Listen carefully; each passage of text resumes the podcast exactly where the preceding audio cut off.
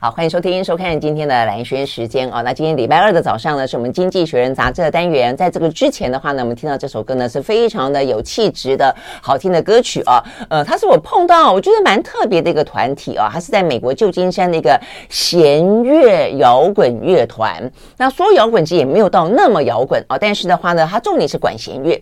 呃，这个管弦乐是总共有九个啊，这个音乐家，年轻音乐家所组成的。他们一开始的话呢，是在湾区那个地方，想透过呢。音乐平台串联起社区，我觉得这是一个还蛮蛮棒的一个计划哦。那呃，就是希望就是就音乐作为一个媒介。音乐作为一个载体，OK，在疫情期间或者在疫情之前，就希望让整个的社区跟人跟人之间更加的紧密啊。那呃，他们这样的一个计划显然推得非常的顺利。那后来的话呢，也就诞生了他们这样的一个音乐团体。好，所以这个音乐团体叫做 The Family Crest，所以你更可以理解为什么有个 Family 啊这样的一个名字在里面。好，但这一群呢非常年轻的、很酷的音乐家呢，就。各自哦都有很多很擅长的呃这些乐器，那同时他们歌哦唱得很好听，然后啊这也就是常常是自己作词作曲。那我们听到的这个呢，他们因为表现得非常的突出啊，所以包括呢像是在呃旧金山那个金门大桥很漂亮的金门大桥的好像七十五周年吧，他们还在大桥上面进行表演，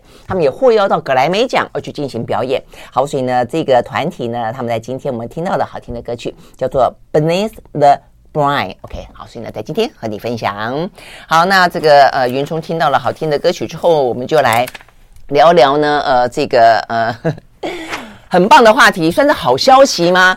呃，这是一个经济学杂志比较少看到的话题哦，直接的就是在谈呃肥胖，而且呢，这个肥胖还讲到的是呢呃 eat inject 呃 repeat，它是可以靠注射一种肥胖针，可以让。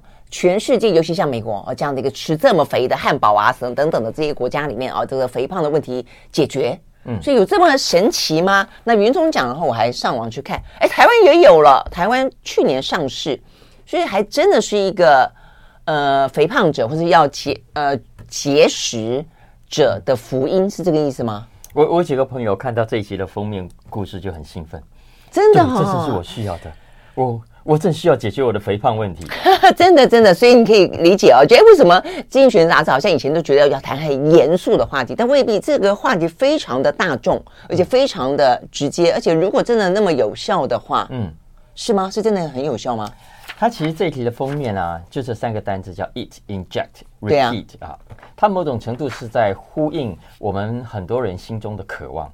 什么渴望呢？尽管我们常常会开玩笑嘛。哎，如果有一种药啊，吃了就不会胖，我可以一边狂吃，吃完之后我吃这种药之后，我我我就把之前的都消化掉，然后我不会发胖，然后隔天我起来可以再继续照吃。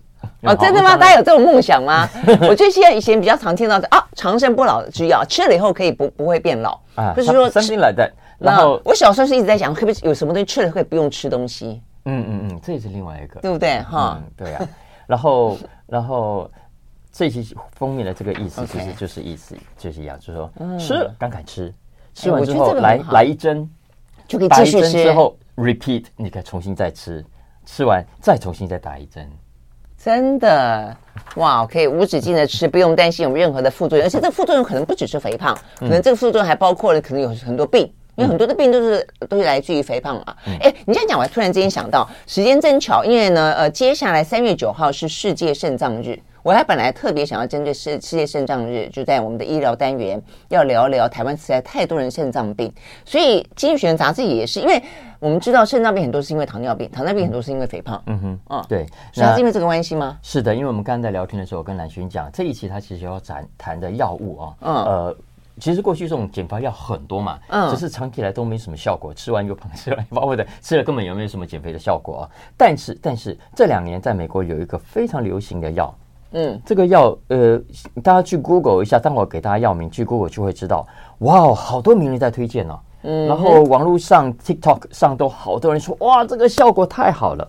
什么药这么厉害呢？是一款叫做 GLP-1 的、嗯、的促进剂或者叫促效剂啊。嗯，那这个 GLP-1 的促效剂最主要是用在呃糖尿病患身上，因为这个药可以降低你胃。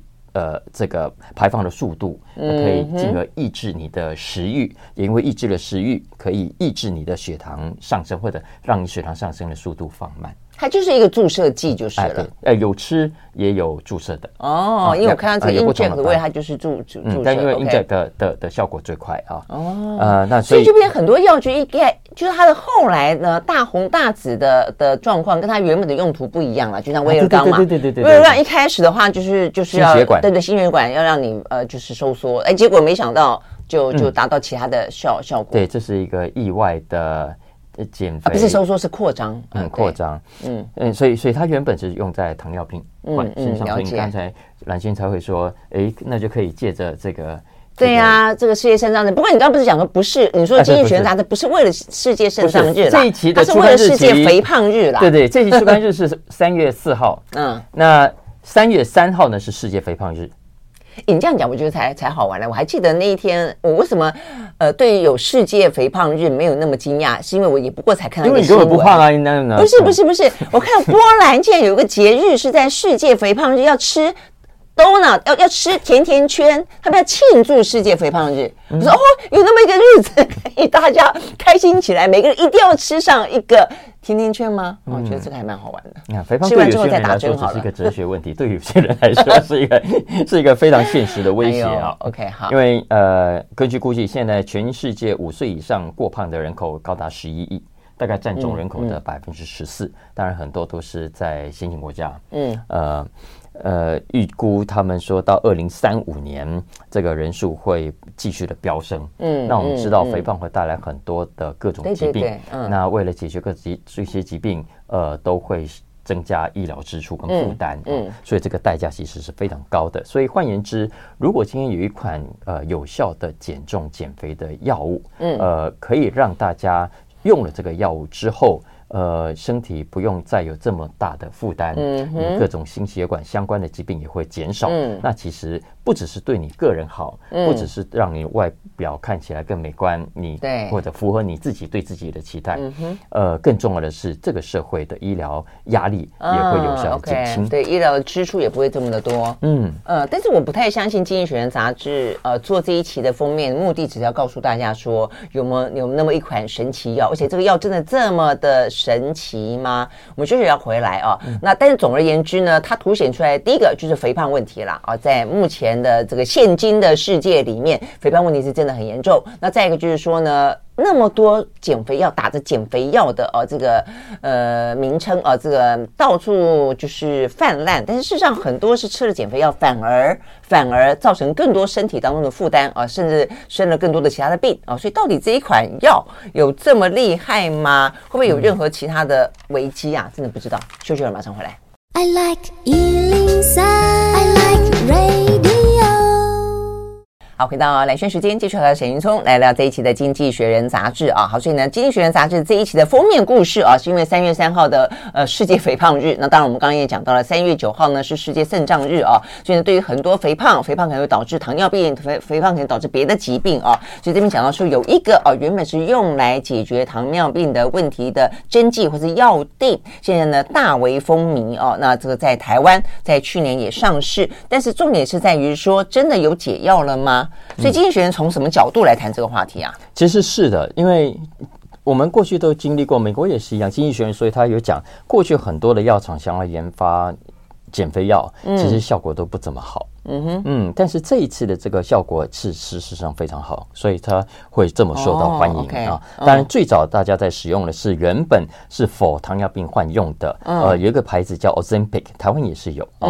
它当然剂量比较低。嗯，那后来就有你刚刚讲的这个 Wegovy 的这个牌子，V E G O V Y，大家可以去 Google 一下这个牌子。嗯，呃，在台湾现在也有上市，因为它是呃 F D A 啊，美国食品药物管理局近年来唯一核准的减肥药。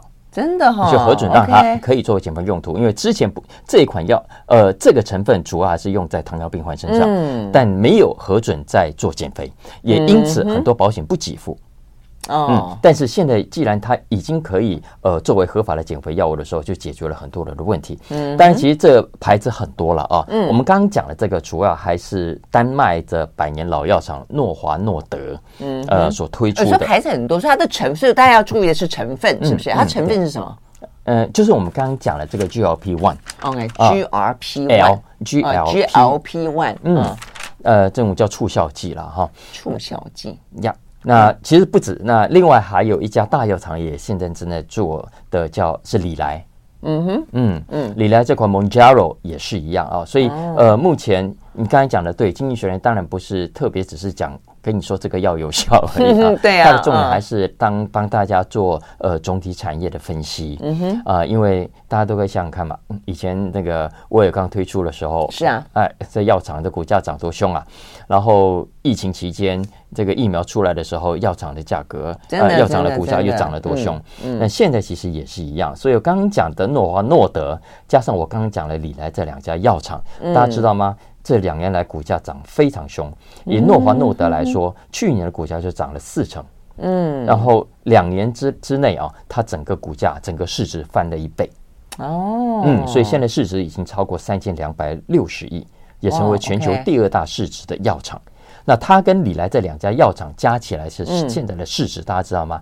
我们之前不是讲疫情很热嘛，然后所以呃卖疫苗这三家公司股价都很凶，嗯，AZ 啦。莫德纳啦，跟辉瑞，嗯哼，嗯哼，但是我刚刚讲的这两家药厂现在的股价的市值加起来已经超过刚刚那三家。对，因为这那三家其实经过了这个疫情高峰，现在已经往下掉了。对对对对对对对，OK。所以所以照你这样讲，基本上它已经有点像是要重演当初神奇蓝色小药丸那样的风潮了，是不是？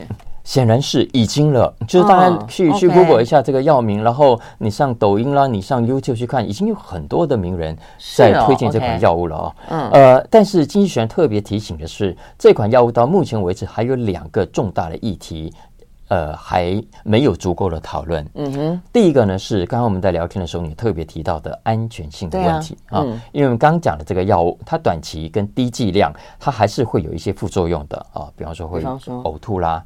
呃，会有会有恶心啦，然后会拉肚子啦，等等。但是呃，都算是温和的症状，而且很多人是没有这个症状的。嗯。但这是短期以及低剂量。可是如果用在减肥上，很多第一个你必须长期使用，第二剂量上也会用的比较高。那在这种情况下，对人体健康的长期影响是什么？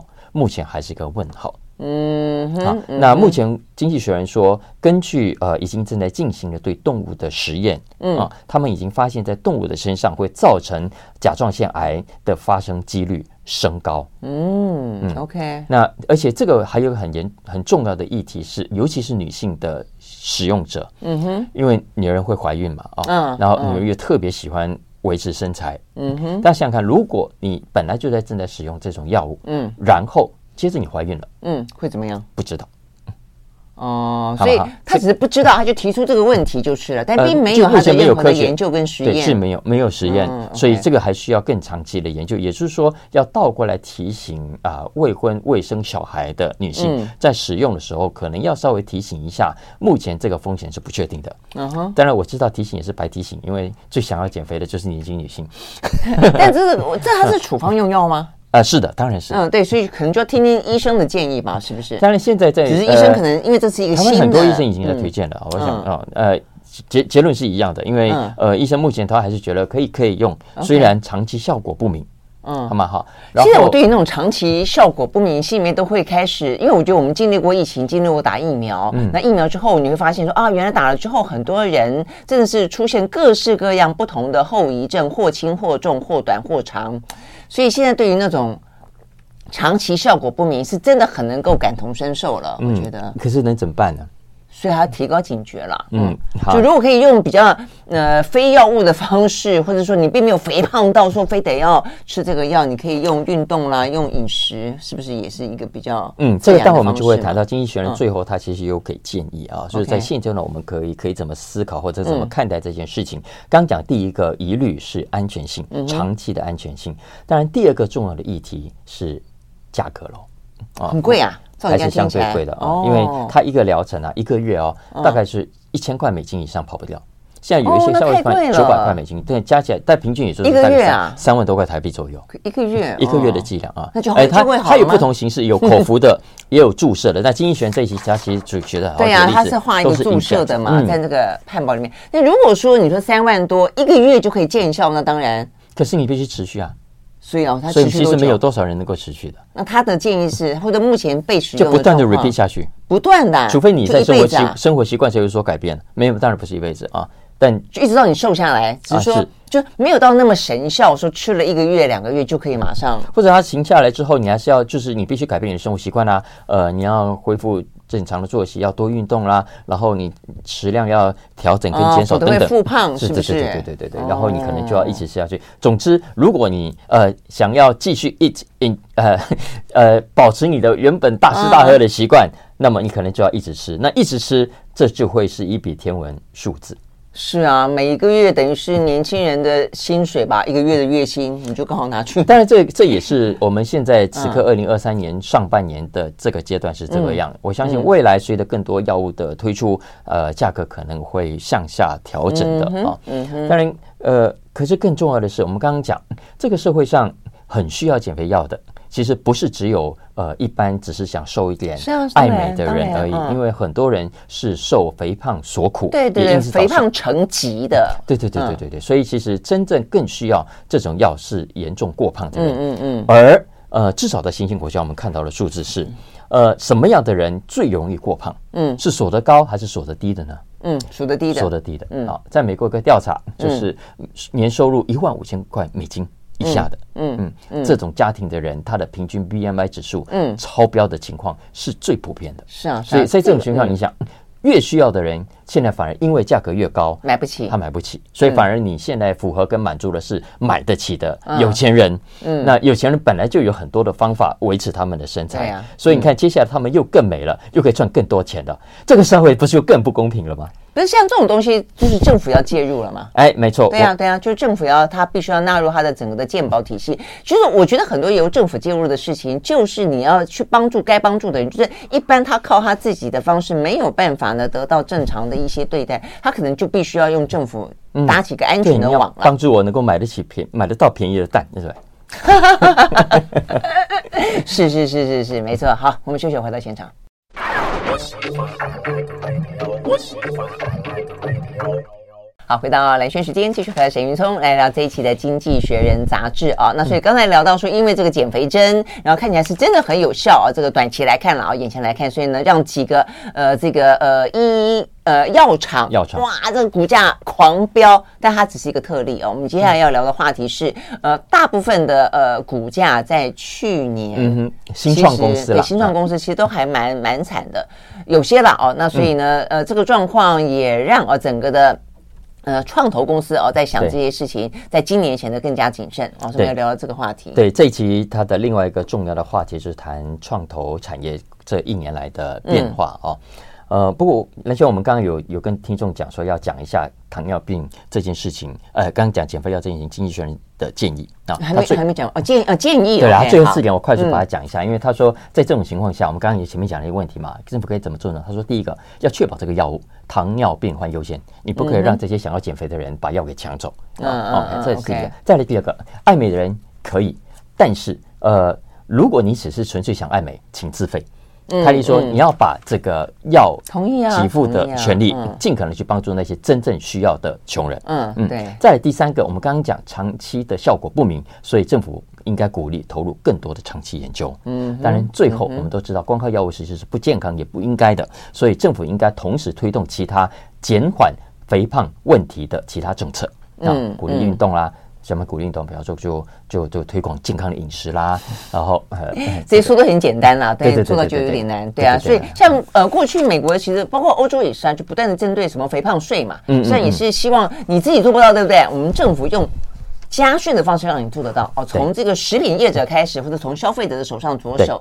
呃，但也就显示说这个问题真的很难解决，了？那就是一个一个长期大家要一起面对的课题啊。不过就短期来说，这真的不失为一个很热门的投资选择。嗯，那呃，因为尤其你现在对华尔街来说，对刚刚接下来我们要讲这个创投业的的发展来说，他们非常需要像。像刚刚讲的这种这种议题，哎，对对对对对，因为呃，过去哦，我们都知道，其实创投本来就是要趁你最小的时候，嗯，然后想办，反正钱投给你一百家里面有一家中，我可能就赚大钱了，嗯，可是呢，过去这段时间，因为股市都很热嘛，然后很多的公司哦，它 IPO 之后，股价就会一直在翻，因为市场很热，大家一直在炒，所以怎么样，它就吸引很多的创投哦，原本是从与刚开始的时候，哎，你还默默无闻的时候，我就投资你。嗯哼。但后来策略慢慢调整到，哎，我要你上市 IPO 的前一刻，嗯，我去买你股票，因为我知道你上一旦 IPO 市场这么热，你马上股价就会翻很多，嗯，所以我就可以赚到钱，就是叫做呃晚期 late OK stage 的这种投资啊。那这种 late stage 曾经热过一段时间，可是呢，去年大家因为这样投资都烧到手了。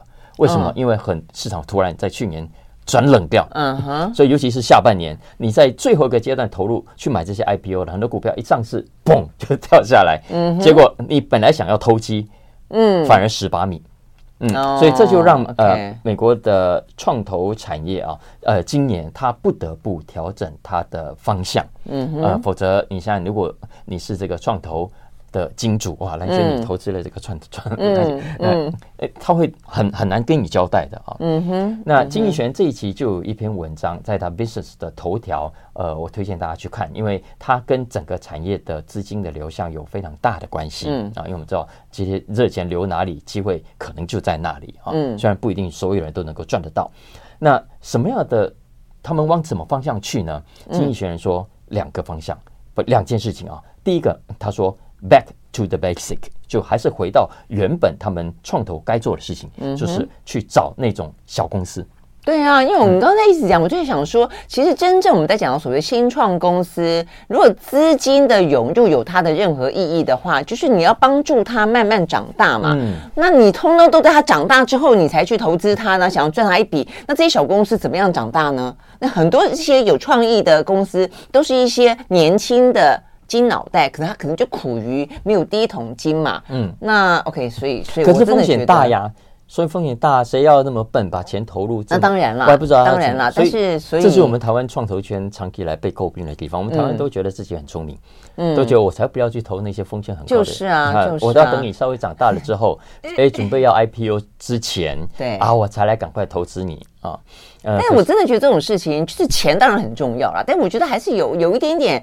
也不要讲理想性了，就是说，如果你可以去推动你，如果你看好这家公司，你是真心看好，不只是说你看好它的股价，看好它的未来性，看好它对这个社会的功用，看 好看好它某某种的哦，可能可会有的贡献，那不是很好吗？就是你又可以得到你金钱的富足，又可以得到你这个呃，因此参与它了，让它上市了，你让它做了好事了，嗯、这样子的。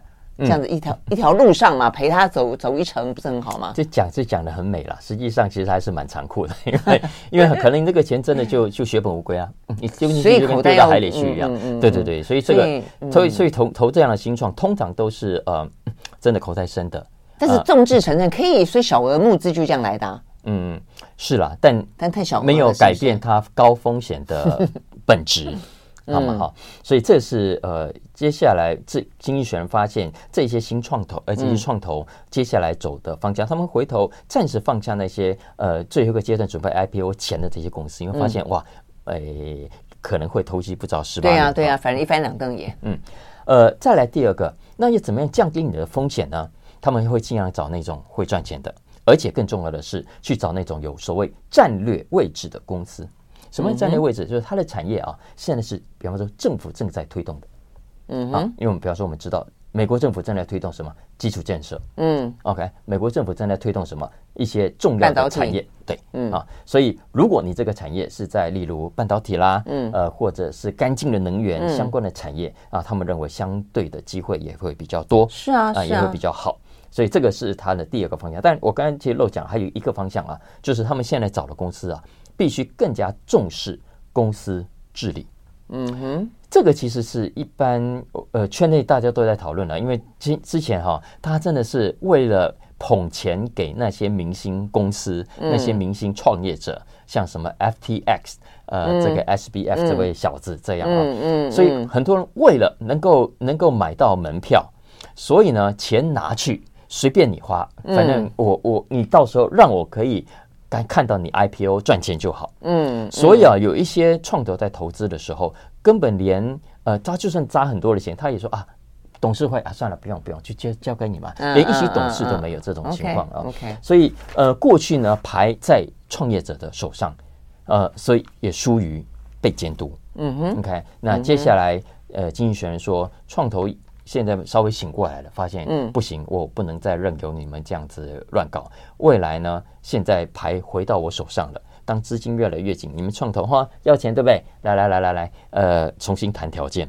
嗯嗯，我可能要有更多的筹码在手上，呃，更牢牢的呃鞭策你才行啊。嗯，所以这个是创投圈这段时间来的一个很重要的转变。你也就是说，我们听众朋友当中有认识新创圈的，或者自己在搞新创，要有一个心理准备。你接下来想要跟创投圈拿钱，比较没那么容易。嗯哼，OK，好，我们继续回到现场。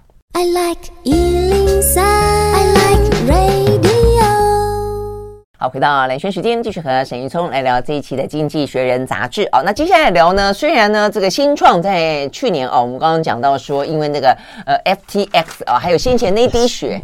那滴血，大家记不记得那个很漂亮的女生？然后呢，连微软都去投资了，Bill Gates 也投资她了，就是说可以从血里面做分析，然后呢可以看得出你的这些什么基因啦。哦，所以在医疗的部分又是一个很大的呃突飞猛进。结果根本通通都造假哦，所以呢这个部分让很多的创投今年更谨慎。好，但是另外有个话题的话呢，现在也是一样烧，狂烧特烧到一个呃当红炸子鸡的状况，那就是呢呃。Chat GPT 啊，所以呢、嗯、AI AI 现在成为哇这个呃投资潮狂狂涌而来。嗯，我看这这这一两个月，大家应该很明显感受到 AI 啊有种遍地开花的感觉。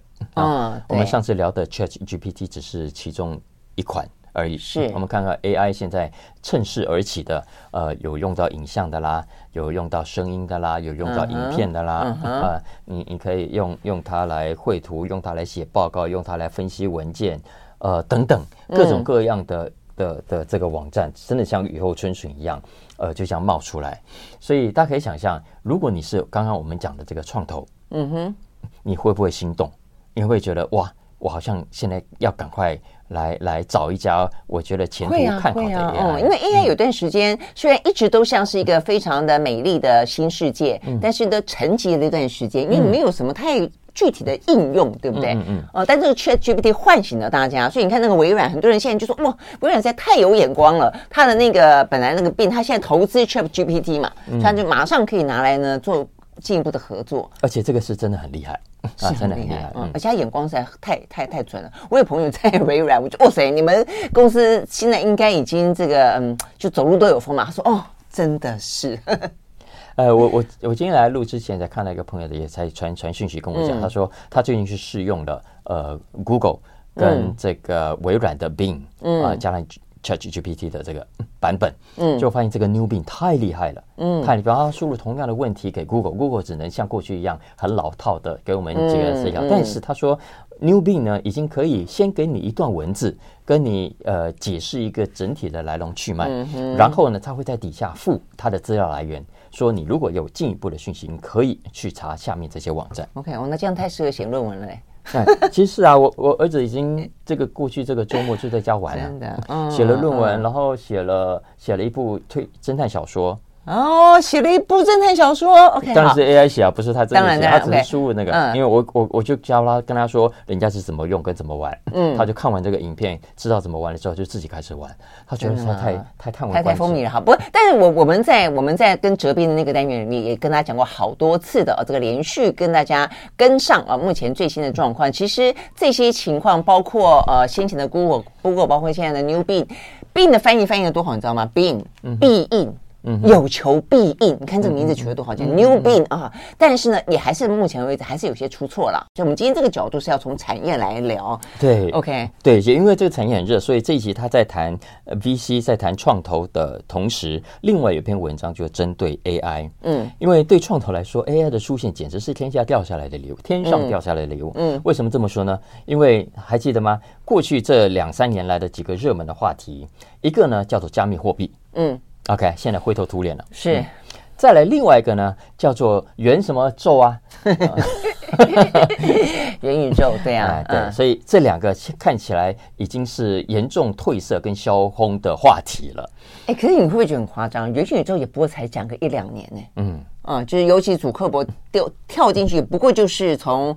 他想要转移焦点，跟他认为这是具有未来性的商机，所以呢，大概一两年的时间吧。其实根本其实这个也一点都不让人意外啊！我相信不止我们节目啊，你跟哲斌也一定有聊过。其实打从一开始元宇宙就已经有很多人看不懂，也不看好。因为短期内觉得你又要靠这个，又要那个，对，重点是他那个对穿穿戴装装置，并没有真的马上进到那一步去，就是嗯，对，所以所以其实呃，也许未来元宇宙会融合到我们现在整个 AI 的产业链当中，对，会砍进来，但是至少到现阶段，我们看不出呃，比方说 Meta 祖克伯要推动的这个，当然今年也是还是有大动作，他那个东西上市，微软也是看，Apple 也是 Apple 也有，对对对，我们也聊到 Apple 有演。近嘛，嗯，但但它的呃投资的热潮的温度是显然已经明显的降低，而且都没有那么快啦，都不会有那么快。好，那所以问题是是这一次的 AI 因为 Chat GPT 而来，因为这样的个海量的大数据，因为语言模型的训练，让它更能够做更多的事情。这部分有没有可能像我们刚刚讲到的元宇宙，像这个加密货币，也是一个过快的？期待有可能，经济学人这边引述了一个统计，他说目前啊，跟 AI 相关的新创至少五百家，然后以去年来说，真的很很热嘛，很多人都要投，总共募了一百一十亿美金，其实非常吓人啊。这还不包括刚刚讲的 ChatGPT，微软给他了十一亿，嗯嗯嗯，呃美金。那当然这么百家争鸣，最后谁可以脱颖而出、突围而出，嗯，呃就很难讲了。当然看几个因素，首先第一个看谁呃最后能够。撑到赚钱，因为现在产品这么多，那、嗯、到底有没有商业模式？对啊，啊、嗯，这是这是一个非常大的问题。再来，另外一个，其实现在还没有讨论到，可是未来一定会面临的就是法律上的争议。嗯哼，啊，所以法律争议有很多层面。比方说，第一个，我们都知道，呃，你身为医生讲话要负责，你不可以乱给医疗的建议，嗯、对吧？那未来如果呃，Newbin 上也好，呃，这些 AI 的软体上，他乱给建建议呢？嗯哼，呃，或者甚至出言不逊呢？嗯，那 AI 嘛，他有自己的主张，他就说 沈小马你混蛋呀，那沈小马可不可以告他？或者像我们刚刚我们上次讲到的，就是说你你的这个病告诉你说我好爱你哦，你要跟你老婆离婚，这个时候哦。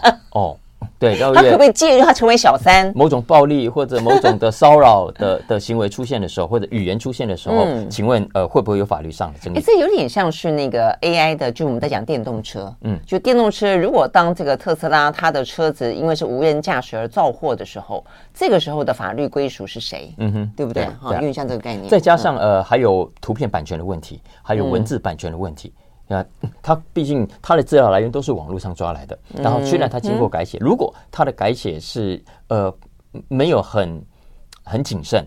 或者刚好抓到是大量的引出同一篇，或者大量的图片来自同一张，但改变幅度太少，以至于侵害到其他人的著作权的时候，这个议题怎么办？其实现在很多图库已经开始在在盯在告这些做 AI 的的修图，那他可能一张图画从这张图截取一小块百分之一，从那张图截取一小块。呃，不是，现在很多软体就可以，比方比方说蒙娜丽莎。然后你可以输入 AI 你要的条件，然后它就会根据你的条件去修改它。嗯，啊，蒙娜丽莎当然达文西的微笑啊，是这个意思。达文西不会回过头来跟你打官司，可是 当代的创作者可能就会。所以现在很多的一些搞创意、搞艺术的人，就是对于这个 Chat GPT，它未来如果怎么样被应用，他们觉得非常的忧心嘛，啊，嗯，没错。所以呃，最后呢，回到投资的角度来看啊，所以现阶段刚刚讲的这些很多新 AI 平台，除了有商业模式跟法律上的疑虑之外，呃，其实还有哪些变数我们不知道。所以经济学人最后说，现阶段看起来比较安全哈，反而是那些比较传统做硬体的资源性的产业。哪些呢？比方说，第一个，嗯、呃，像像像那个 NVIDIA，回答哦，OK，你看，它就是做做绘图晶片，反正你 AI 再怎么用，都要用到我的东西。我知道那意思了。嗯，再来，比方说做云端的。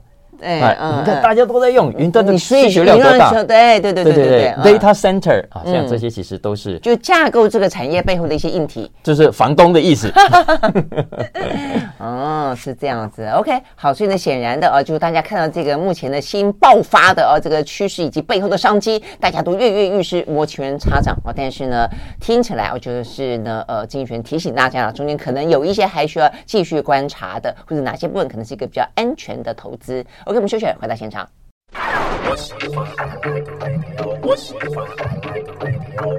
好，回到蓝轩时间，继续和沈云聪来聊这一期的《经济学人》杂志。好，聊一个话题是最近是我们这个年代最红的那个漫画，对不对？美国漫画，它、嗯、虽然画的人人物都丑丑的，呃，比那个呃，不会啊，我觉得很可爱啊。就戴伯特啊，你觉得他很可爱，就画一个胖胖的上班族嘛，但很红，风靡了一整代哦。因为那时候他就上班族太多的苦闷哦，所以他那个就戴伯特法则，就是透过一个胖胖的美国的上班族，很平凡的上班族，告诉你呃一些上班里面的潜规则啦，呃这些所谓的呃这个政治潜就是这样的一些政治游戏啊，这个等等啊，权力游戏啊等等。哎，但是呢，最近呢，这个这个作者。竟然卷入了一个种族歧视，哎，所以特特别引起我就还看了一下啊，哎，所以你看嘛，我觉得这种事情啊，就是说，哎，我觉得对美国来说，或者对美现代人来说，就各式各样的歧视，你潜藏在你呃脑袋里面的深处哦。其实如果没有碰到类似的议题触发，你还不晓得他是一个种族歧视者哈。嗯，对呀，其实我知道，因为知道一直都知道，那因为我出过他的书。Scott Adams，呃，是我的作者之一，然后所以，所以他当然那个书跟这个完全无关，而且讲他自己的的成长的故事啊。可是因为在二零一六年川普选举的时候，他其实是挺川普的，在那个时候他就有很多的言论让很多人很感冒。哇塞，那这样你出版他的书的时候，你心里有没有就突然之间没有，绝对不会因人废言。啊，也不会因言废人 哦。OK OK，不过当然那是两回事情了。我还是觉得这是两回事情。这也是这一次的这个事件，我觉得很值得探讨的原因。那听众朋友如果没有注意到的话，这一期《经济学人》有一篇文章，其实呃是讲一下这个这个题目，然后也从这个题目去讲到另外一个我们呃在台湾也常常发生的政治上的现象。什么现象呢？我先讲一下这个事情啊。嗯，因为大伯特法的这个作者 Scott Adams，他呢前阵子在 YouTube 上一个影片。这样接受访问，他就聊到，嗯、他聊到说，呃，去回应最近的有一个民调，因为这个民调呢，呃，就显显示说，有一半的黑人说，呃，it's okay to be white 啊，嗯嗯嗯，呃，我当白人，当白人没错，嗯。啊，他就倒过来解释说，这也代表着有另外一半的人，嗯。嗯，觉得当白人你是有问题的，嗯哼。嗯，所以所以 Scott Adams 他里面就讲说，哎，这些看不顺眼。白人算不算仇恨团体？如果他们是仇恨团体的话，那么到目前为止，如果你要我给白人什么建议的话，我认为我给白人最好的建议就是呢，远离黑人，嗯，尽可能远离黑人。对，他就因为这个话哇哦，所以他这个话哇传出来之后，没多久呢，全美国的媒体啊。我们刚刚讲，你刚刚戴伯特法则，台湾可能已经退流行了，嗯、可是在美国其实还是很受欢迎的。嗯，现在在美国，因为职场议题永远都是议题。对，在美国现在至少还是有至少三五百家的报纸，嗯、呃，定期的。他的专栏就被停了嘛，对不对？啊、对，就是因为他这个事情传出来之后啊，这好几百家报纸都说，哦，我不敢登你的报，我不要登你的、嗯、的的，的这个漫画。嗯嗯啊，所以被下架。所以经济学人说，这个这个叫做。生涯职业自杀，你自己祸从口出讲一下，但真的是祸从口出吗？难道他没有发表言论的权利的自由吗？难道他如果他讲的是错，难道不能经过讨论，而是要用这种呃封杀式的手段来恐恫吓？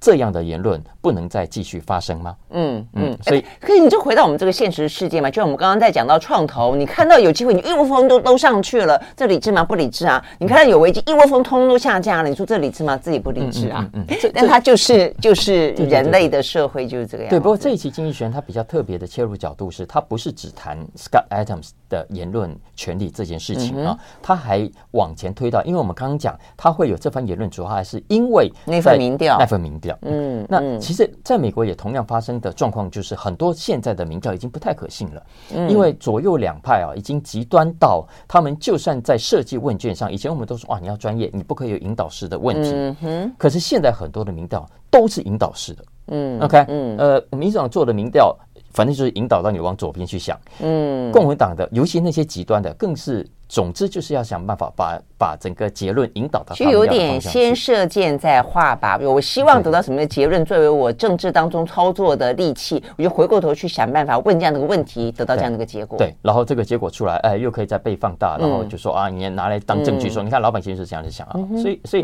经济学人其实就是从从有同时兼顾到这两个角度，我觉得非常值得我们好好看一下，然后去想想啊，这个事情如果发生我们台湾呢？嗯，如果在台湾，如果 Scott Adams 是我们台湾人，他讲了，呃得罪了一部分的人的话，嗯啊呃的时候，请问我们应该怎么做？嗯嗯，或者是说本来就很难了，你要进进行融合，要相互包容、相互尊重。但如果说又有这些政客为了他自己的利益去上面撒盐巴、去挑拨的话，你该怎么办？嗯、是对不对？